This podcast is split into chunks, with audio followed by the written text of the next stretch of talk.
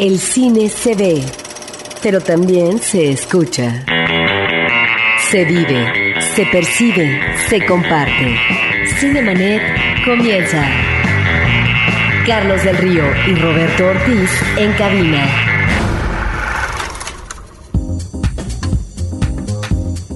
Cinemanet les están acompañando Roberto Ortiz y un servidor Carlos del Río platicando de cine. Gracias por estar acompañándonos. Nos llamó Leticia Melchor. Eh, muchos saludos. Quiere saber qué expectativas hay de la nueva película de Harry Potter en México. Pues yo digo que esas expectativas eh, hablan por sí mismas entre los seguidores, que es mucha gente joven de esta franquicia cinematográfica, de esta franquicia literaria. Cada que viene una película de Harry Potter es todo un evento para ellos. Personalmente para mí no lo es. Sin embargo, será una de las películas obligatorias de este verano hollywoodense y estaremos al pendiente de ella. Sí, eso habría que preguntarles efectivamente a los fans. Y es una película que no tiene, creo que, eh, muchas expectativas para el público en general. Que yo he preguntado y de repente dicen, ya no me interesa continuar viendo las aventuras de Harry Potter. Pero seguramente para aquellos que han estado muy metidos, ¿no? Eh, que se han metido en la piel de los personajes a través de la lectura de los libros, pues esperarán con ansias esta película. Nosotros continuamos con esto. Butaca, lo mejor de la otra cartelera. Pues cumple 100 años eh, de nacimiento el director Julio Bracho. Julio Bracho nació en México en 1909 digo, no en la Ciudad de México, pero es un director que emana de una familia de hacendados, eh, afectada por supuesto por la revolución, hace estudios universitarios, entra al cine. Es un hombre que además anteriormente había hecho teatro de vanguardia, que se conecta con el mundo intelectual de esa época, como Javier Villarrutia y los integrantes eh, del grupo contemporáneos. Y en el cine debuta con una película muy simpática que se llama Ay, qué tiempo, señor Don Simón, una película del 41. Él debuta en el mismo año que El Indio Fernández. Y lo que quiero yo subrayar es que existe un ciclo de él por parte de la Filmoteca de la UNAM. De hecho, ya hizo eh, la semana pasada un homenaje a este director o no sé si esta semana, efectivamente, de tal manera que están ahí sus películas y recomendamos al público finalmente, porque es la manera de poder conocer un director, visitar sus obras. Precisamente el próximo jueves 2 tendremos en la sala que lleva su nombre Julio Bracho en el Centro Cultural Universitario se presentará no solamente Ay, qué tiempos, señor Don Simón, que es una de estas cintas de nostalgia porfiriana, muy bien manejada por parte de Julio Bracho, con la actuación, pues ni más ni menos que de Joaquín Pardavé, Arturo de Córdoba y Mapi Cortés. Esta última, simpaticísima también en un programa doble que va a estar ese mismo día, que es La Corte del Faraón, una película del 43. El viernes 3, el público podrá ver dos películas también de este director, Historia de un gran amor, las películas de Julio Bracho se desarrollan en su mayor parte en el ámbito de eh, urbano, en el ámbito de la ciudad, en el ámbito urbano, con problemáticas a veces de tipo social. Bueno, eh, ese día del viernes se presentará Historia de un gran amor, una película con Jorge Negrete y Gloria Marín. Esta es una película que se desarrolla en la época de la independencia, no propiamente en el ámbito urbano, pero también ese mismo día, el público podrá ver La Virgen que forjó una patria, una película no tan interesante, pero el domingo 5 no se pierda el público La Sombra del Caudillo, una película del 60 de sus mejores obras en la etapa final, una película que además estuvo censurada durante muchos años porque tenía que ver con personajes de la política mexicana. Es eh, una novela que está basada, eh, una obra, perdón, eh, fílmica que está basada en la novela de Martín Luis Guzmán, que así se llama La Sombra del Caudillo, y tiene que ver con este mundo de los caudillos y que están trascendiendo a una etapa de estabilización política donde van a imperar los políticos a continuación después de la revolución. Ahí está este ciclo de eh, Julio Bracho que me parece es importante, uno de los directores que además manejó en películas como Distinto Amanecer con una magnífica Andrea Palma, ella era su hermana, eh, también con Pedro Armendáriz, una melodrama con problemática social ¿A qué me refiero? A que eh, aquí está hablando, abordando la situación de la corrupción en el sindicalismo mexicano, de tal forma que ahí está un personaje pulcro, honesto, como Pedro Armendáriz, que reencuentra a una compañera que ahora, digamos, una mujer que, que fue, eh, digamos, eh, que está ahí, que es Andrea Palma, y que finalmente está casada con un intelectual, un intelectual fracasado. Ahí está, pues, una de las mejores películas de Julio Bracho, uno de los directores importantes en la historia del cine nacional, y no se pierdan el ciclo, que está en Filmoteca de la UNAM. No se pierdan el ciclo, porque además este tipo de películas, algunas de ellas ciertamente las hemos visto, inclusive conocido en televisión, pero la oportunidad de verlas en pantalla grande me parece que es única, hay que aprovecharla y qué mejor que verla en el Centro Cultural Universitario, en la sala que lleva su nombre, Julio Bracho. Julio Bracho a 100 años de su nacimiento. Busquen en internet Filmoteca de la UNAM para que ustedes puedan checar sus horarios. Nosotros vamos a escuchar ahora música, música de película, música de la era de hielo 3. Se trata de la rola You'll Never Find Another Love, Nunca encontrarás otro amor, interpretada por Lou Rawls.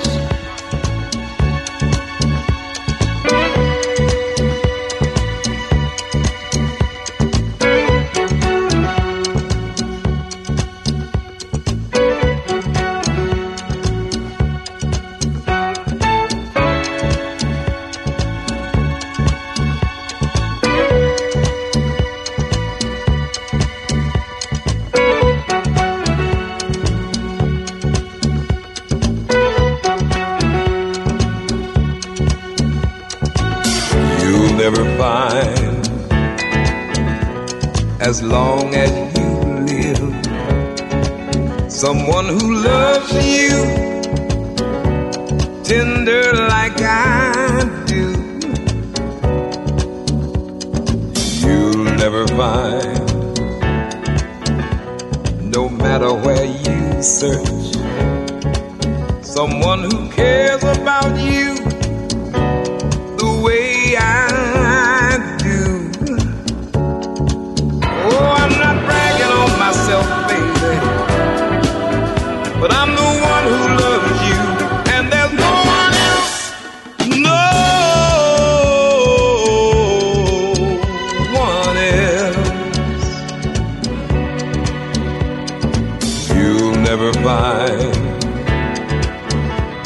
take the end of all time.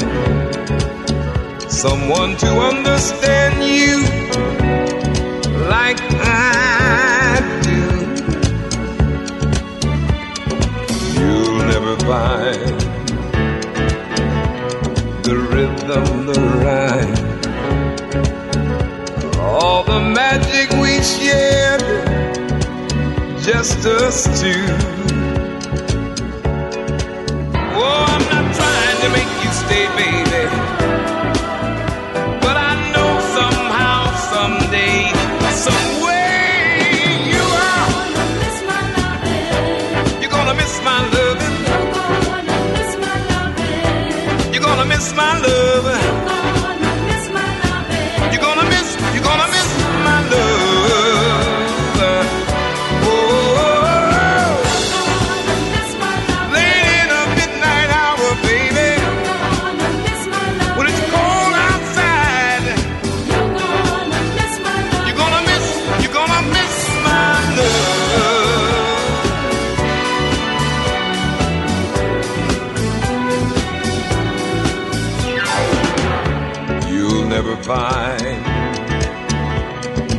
Another love like mine.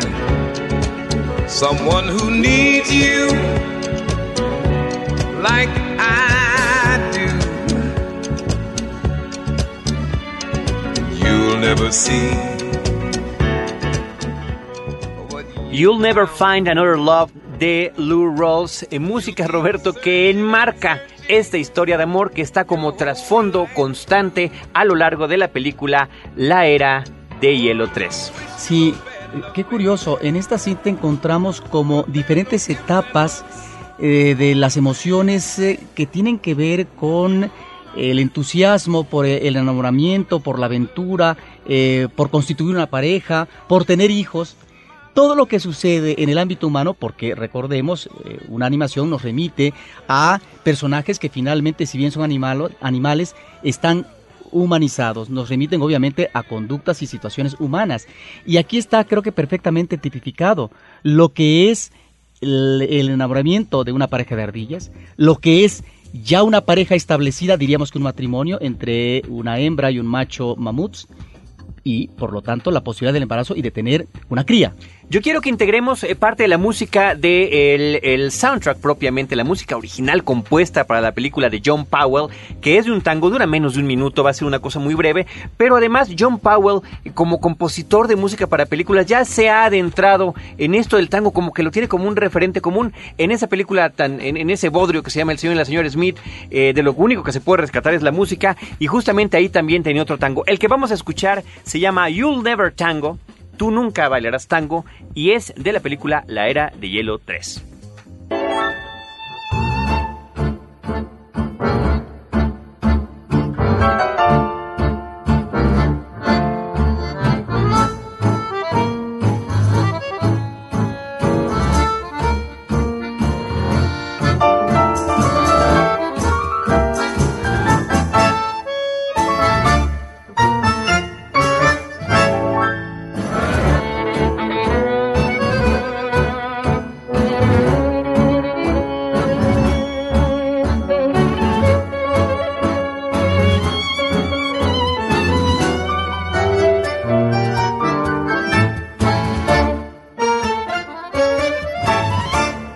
Y ahí está, justo al final de la canción, de este brevísimo tango, cómo integra también la melodía de You'll Never Find Another Love. Roberto, vamos a continuar platicando de lo que tenemos en Butaca, de lo que tenemos en esto que podría ser la cartelera alternativa, la otra cartelera, el otro cine que también podemos disfrutar los cinéfilos, además de la cartelera comercial.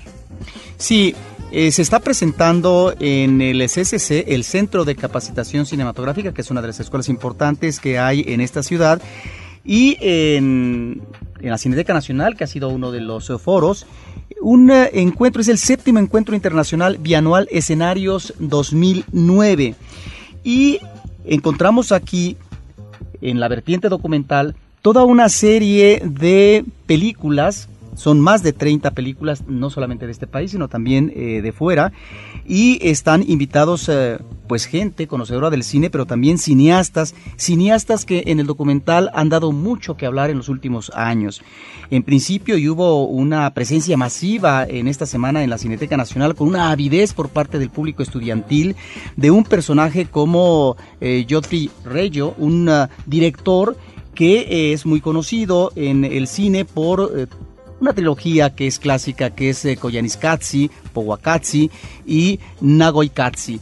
Tres películas que nos remiten al mundo urbano de la modernidad, que nos remiten también a civilizaciones antiguas, que nos remite a lo que son los países del tercer mundo, etcétera, con una banda musical excepcional, muy nerviosa, atinada, muy pertinente para un trabajo de edición formidable.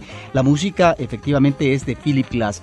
Este cineasta ya se presentó y cobró un gran interés por parte del público, al menos eh, por el referente que tengo yo en Cineteca Nacional, con una sala abarrotada, donde los eh, estudiantes preguntaban mucho, Carlos, sobre las cuestiones técnicas, ¿verdad? Que bueno, son las preocupaciones finalmente propias de un estudiante. Pero también, también estará presente la próxima semana, el jueves, José Luis eh, Guerín, que va a proyectar un trabajo documental de él que se llama En Construcción que tiene que ver con los cambios que se dan en un barrio en Barcelona, en donde eh, eliminan una serie de viviendas para construir un complejo arquitectónico eh, moderno, etcétera, las transformaciones y qué tiene que ver esto con el cambio de rostro de una ciudad. Recordemos que José Luis eh, Guerín es el director de La ciudad de Silvia, esa maravillosa película que conocimos en el FICO y que después se integró a la última muestra internacional de cine. Él va a estar presente también en estos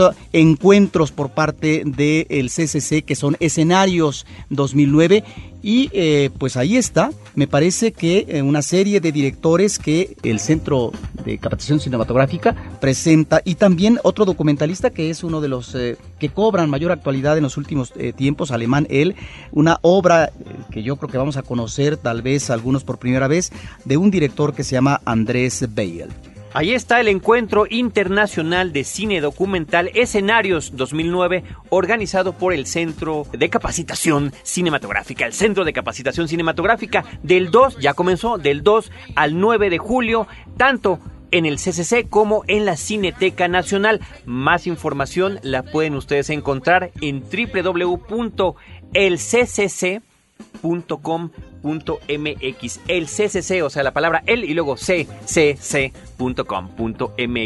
Vamos a escuchar, eh, estimado público, más música de la película Enemigos Públicos, una cinta con la que musicalmente se emparenta mucho con lo que se programa en esta oración, en esta estación que es Horizonte 107.9 de FM. Aquí vamos a escuchar ahora a Billie Holiday, que tiene varias canciones, varias rolas en este soundtrack, con la canción Am I Blue.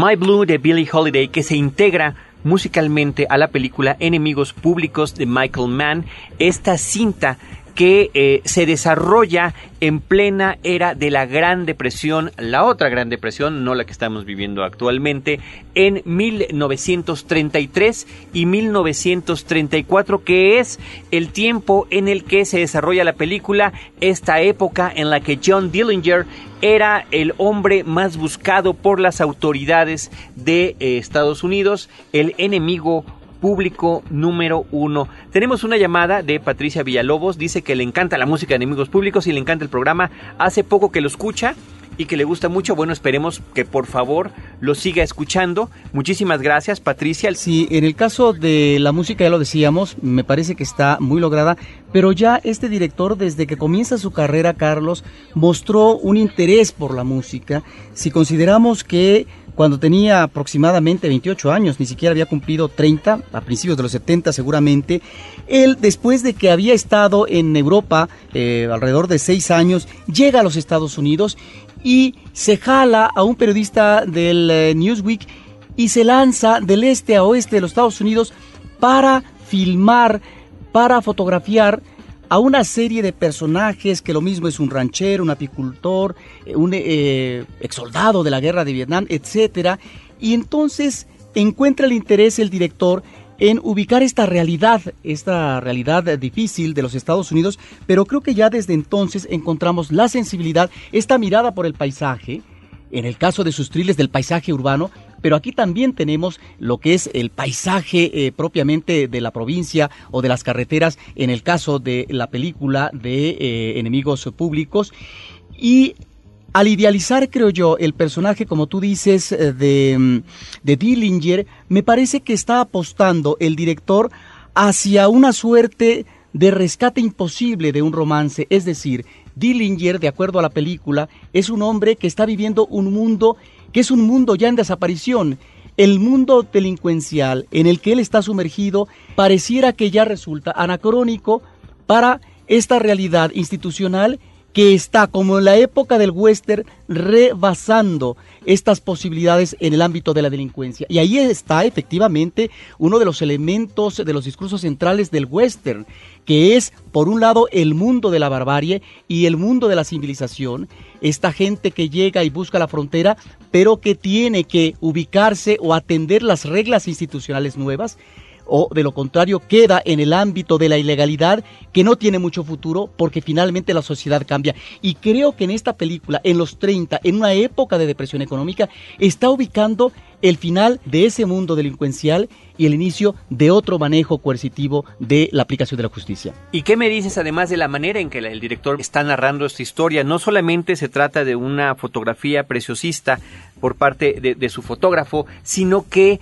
además, eh, estimado público, la manera en la que nos va llevando a través de una eh, suerte de thriller, eh, de emociones que vamos viviendo acompañando a este personaje de John Dillinger se pueden dar desde el auto que está esperando que la luz se ponga en verde en un semáforo que esa es una de las escenas más irónicas y al mismo tiempo emocionantes que tiene la película? ¿O qué me dices de esos encuentros a balazos terribles, extendidos como le gustan a Michael Mann? Recordemos aquella escena típica de fuego contra fuego también en la salida, el, el escape después del robo de un banco. Bueno, aquí es cuando el FBI encuentra a estos hombres en, un eh, lugar que está en el bosque y después se da primero el encuentro y después la, la persecución frenética que acaba además de manera espectacular con, eh, eh, bueno, pues no hay que decirlo, pero algunos de los, de los personajes importantes pueden ahí desaparecer. Sí, algunas escenas son formidables,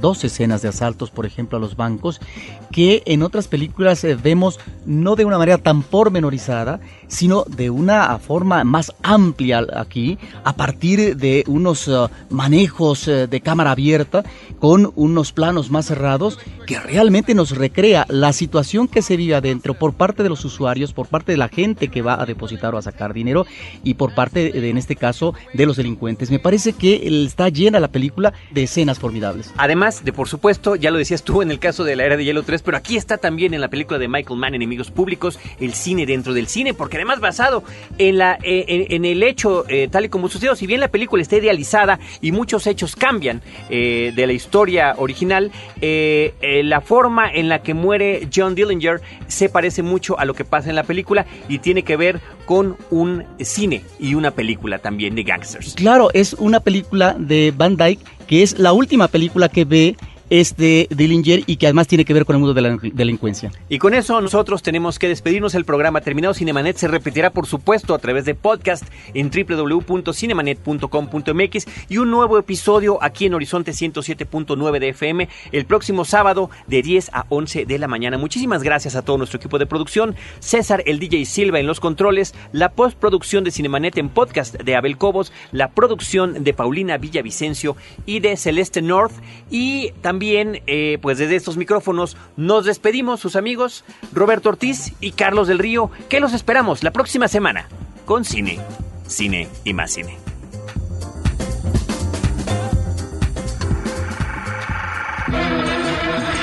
Cinemanet termina por hoy. Te esperamos el próximo sábado, en punto de las 10 de la mañana. Más cine en Cinemanet. Frecuencia Cero, Digital Media Network.